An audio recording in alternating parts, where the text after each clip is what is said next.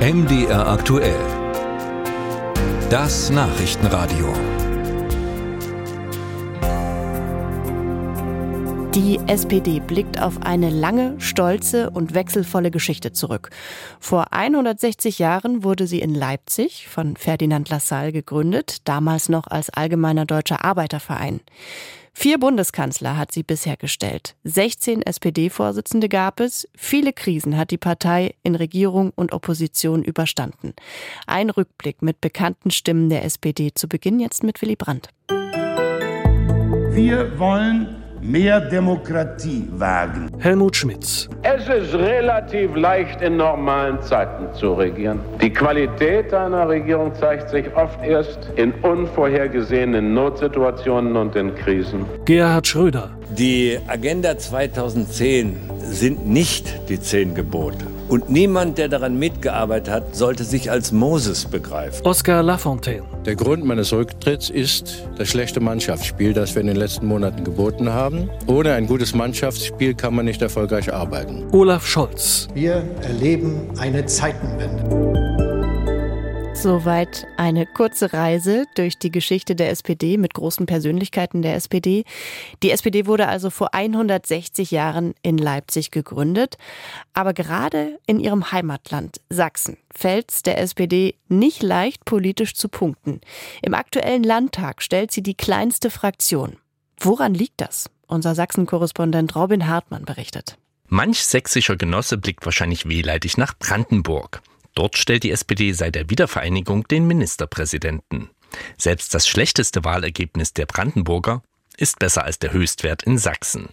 Für den Leipziger Politikwissenschaftler Hendrik Träger hat das mit einem Mann zu tun. In einer gewissen Weise kann man Kurt Biedenkopf als Sechser im Lotto mit Zusatzzahl für die sächsische CDU bezeichnen. Der ehemalige CDU-Generalsekretär schaffte es bei der Landtagswahl 1990 eine Stimmung in Sachsen aufzugreifen, die zugunsten der CDU stand.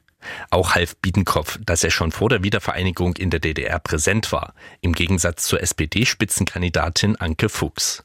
So gewann die CDU die erste Wahl mit absoluter Mehrheit und konnte das politische Bild Sachsens maßgeblich prägen, sagt Träger. In Sachsen ist ja die SPD erst 2004 an der Landesregierung beteiligt worden, weil bis dahin es für CDU-Alleinregierungen gereicht hat. Insofern war die SPD in Sachsen in einer äußerst schwierigen Situation nach 1990. In dieser Situation hat sich im Prinzip verfestigt. In anderen Bundesländern schaffte es die SPD, sich als politische Alternative zur CDU zu etablieren.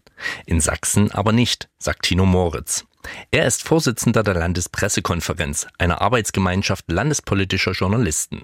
Moritz schildert, nach der Wiedervereinigung für die SPD gab es im Landtag lange eine Phase, wo sie in der Opposition war, aber immer eigentlich mit der CDU mit zugestimmt haben und sich quasi gar nicht als Opposition zu, so zu erkennen gegeben haben. Das war in der Partei sehr, sehr umstritten damals. Da gab es also den linken Parteiflügel, der gesagt hat, oh nee, was für ein Schmusekurs, warum sollte man uns wählen? Das hat auch zur Stärke der Linken, äh, damals PDS, beigetragen. So war die PDS bzw. Linkspartei lange zweitstärkste Kraft im Landtag, auch weil sie Mitglieder der SED aufnahm.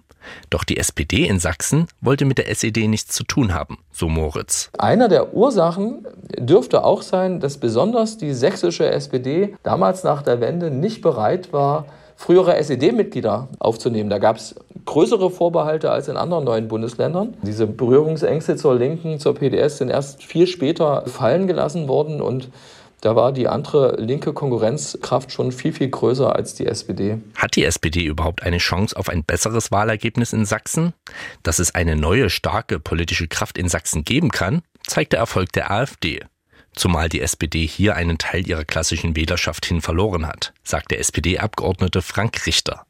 Vorbild für die SPD könne die AfD aber nicht sein. Die SPD muss in dieser Hinsicht selbstkritisch sein. Sie wird eines nicht können. Sie wird den Kampf um die billigsten, populistischsten Antworten, die die AfD zu geben in der Lage ist, nicht gewinnen können. Und äh, dass das damit einhergeht, dass die Wahlergebnisse oft nicht so sind, wie wir sie uns wünschen, das muss ein Stück weit in Kauf genommen werden. Aber schauen Sie beispielsweise auf Bürgermeister, Oberbürgermeister, Stadträte. Ich glaube, auf kommunaler Ebene weiß man sehr genau, äh, wem man vertrauen kann und wem nicht. Denn Richter unterstreicht, in Leipzig und Chemnitz regieren SPD-Oberbürgermeister. Und auch zur Bundestagswahl stand die SPD vor der CDU.